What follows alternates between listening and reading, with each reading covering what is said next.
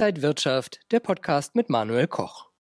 Das Berliner Fintech Pliant sorgte vor einiger Zeit für große Nachrichten, denn Carsten Maschmeyer ist einer der Investoren in das Fintech und er hat gleich eine Millionensumme investiert. Davon und noch viele andere Sachen wollen wir natürlich mehr wissen. Und bei mir ist der CEO und Co-Founder Malte Rau. Malte, schön, dass du da bist. Hi.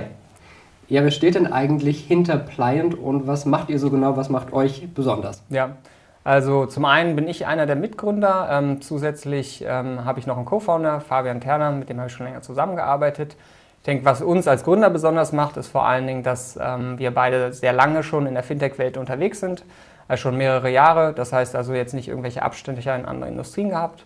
Ähm, und in dem Zusammenhang haben wir auch schon sehr früh sehr viele ähm, bekannte Fintech-Investoren gewonnen. Und das macht schon einen Unterschied, wenn man halt wirklich aus der Industrie mit viel Expertise arbeiten kann. Und als Produkt selber, was uns besonders macht, dass ja auch recht viele Anbieter in dem Bereich gibt, ist einfach, dass wir sehr fokussiert sind. Das heißt also wirklich, die Karte selber ähm, ist unser Hauptfeature. Das heißt, wir sind jetzt nicht jemand, der sagt, hier sind noch ganz viele Software-Pakete, die immer mit dabei sind, sondern wenn man eine digitale, flexible Kartenlösung braucht, dann sind wir genau die richtigen. Jetzt hat Corona wahrscheinlich viele Businessmodelle vielleicht äh, zum einen hervorgebracht, zum anderen aber auch durcheinandergewirbelt. Ja. Die Reisebranche lag nun brach, viele Dienstreisen fanden gar nicht erst statt, man war zu Hause. Wie brauchen Firmen dann Kreditkarten, wenn die Mitarbeiter vielleicht noch gar nicht so aktiv wieder sind und welche Möglichkeiten gibt es da überhaupt an Karten? Ja. Genau, also sehr gute Frage. Ich meine, Dienstreisen haben sich schon stark verändert. Ähm, allerdings hat es uns sehr stark in die Karten wirklich gespielt. Und zwar, dass man viel mehr digital einkaufen muss. Das heißt, Unternehmen müssen Online-Marketing machen, Software kaufen. Gutes Beispiel ist, man fängt an, Homeoffice erste Mal Zoom. Wo, wie bezahle ich denn Zoom? Das ist eine Kreditkarte gefragt. Viele haben dann erstmal gesagt, wer hat denn jetzt die Kreditkarte? Und das ist so eine typische Fragestellung, die sich dort stellt. Und da bietet man zum Beispiel mittlerweile virtuelle Karten an, bedeutet, man kann wirklich die Nummer einfach nur online abrufen, man hat keinen physischen Teil dazu und es ist sehr viel sicherer, diese zu nutzen und auch sehr viel einfacher im Unternehmen zu verteilen. Und ähm, das sind sehr große Vorteile und in dem Hinsicht kommt Dienstreisen wahrscheinlich wieder, aber wahrscheinlich nicht auf den, also wir erwarten nicht den gleichen Rück-Kickback, äh, sage ich mal, wie, wie früher. Jetzt kennt man das von großen Konzernen, die haben alle Firmenkreditkarten, die Mitarbeiter. Ist das aber auch was für ein Startup, für ein mittelständisches Unternehmen? Welche Payment-Lösungen kommen da vielleicht in Frage? Also das Spannende ist, oder warum wir auch das Geschäftsmal mögen, ist halt wirklich, Kreditkarten geht jeden was an. Also die Sachen, die man gerade erzählt hat. Also deswegen gibt es ja auch mittlerweile mit jedem Geschäftskonto eine Kreditkarte. Es ist aber nicht immer im Fokus des Anbieters, wenn er ein Konto hat, auch eine Karte, die besonders gut äh, zu managen ist, anzubieten. Und deswegen ist es eigentlich durch die Bank. Die Anforderungen sind etwas unterschiedlich. Das kleine Unternehmen braucht einfach eine Karte, die aber schnell und flexibel ist und auch online einsetzbar. Das sehr große braucht eventuell eher das, was irgendwie noch Sicherheitsmechanismen hat, wie Vier-Augen-Prinzip, wenn es darum geht, dass ein Mitarbeiter anderen Mitarbeitern Kreditkarten geben kann und dann halt irgendwie plötzlich 500 neue Mitarbeiter sollen alle Karten bekommen. Ähm, da ist halt die Technologie sehr sinnvoll, aber dadurch kommen halt wirklich die äh, entsprechenden Vorteile bei jedem zu tragen, ähm, in jeder Größe eigentlich. Ja. Was sind denn so die Anforderungen? Also ich kann mir vorstellen, Datensicherheit ist wahrscheinlich ein wichtiges Thema, einfache Anwendungen, grüne Anwendungen, also wir ja. sind ja alle in so einem grünen Trend. Was sind so da die Herausforderungen? Ich würde sagen, Datensicherheit ist am Ende muss jeder machen. Das ist keine Funktion, das wäre sonst sehr gefährlich für, für jeden äh, in dem Bereich. Ähm, und dann, wenn es um die Karten geht, das eine ist wirklich die einfache, der einfache Zugang, bedeutet also wirklich, dass in ein, zwei Tagen muss die Karte verfügbar sein. Das gilt sowohl für virtuelle Karten, die sofort verfügbar sind, als auch physische Karten, die man auch durchaus braucht im Reisesegment, die dann in zwei, drei Tagen in der Post sind. Und dann gibt es noch die zweite Seite, quasi die Verwaltung. Das heißt also wirklich, dass man Mitarbeiter sehr einfach einladen kann auf die Plattform, nicht nochmal zur Bank gehen muss. Und dann ähm, kann man sich das so ein bisschen unterteilen. Was brauche ich denn in der Anwendung der Karte? Das bedeutet, es gibt zum Beispiel Marketingausgaben, da braucht man besonders hohe Limits. Oder wir bieten sowas wie Cashbacks, das heißt, man kann Geld dabei sparen. Und dann gibt es natürlich internationale Zahlen für Software oder auch Reisen.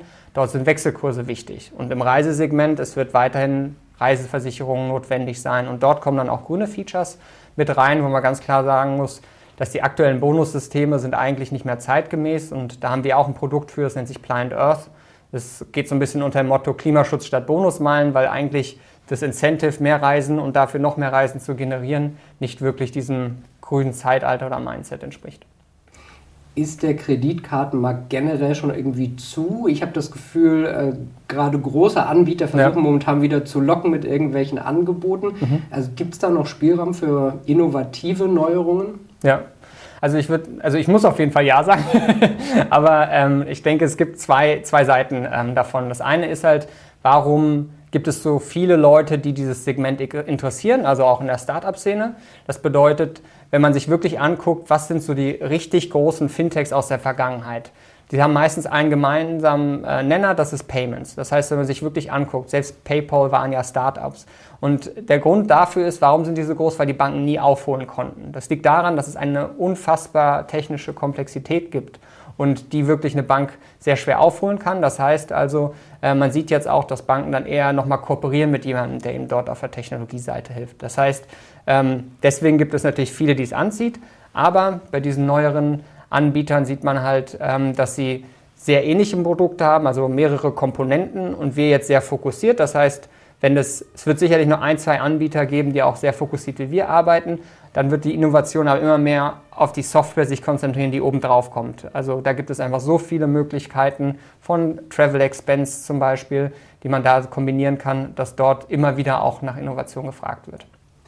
Wie weit kann denn der Kreditkartenmarkt noch wachsen? Ist da noch sehr viel Platz nach oben?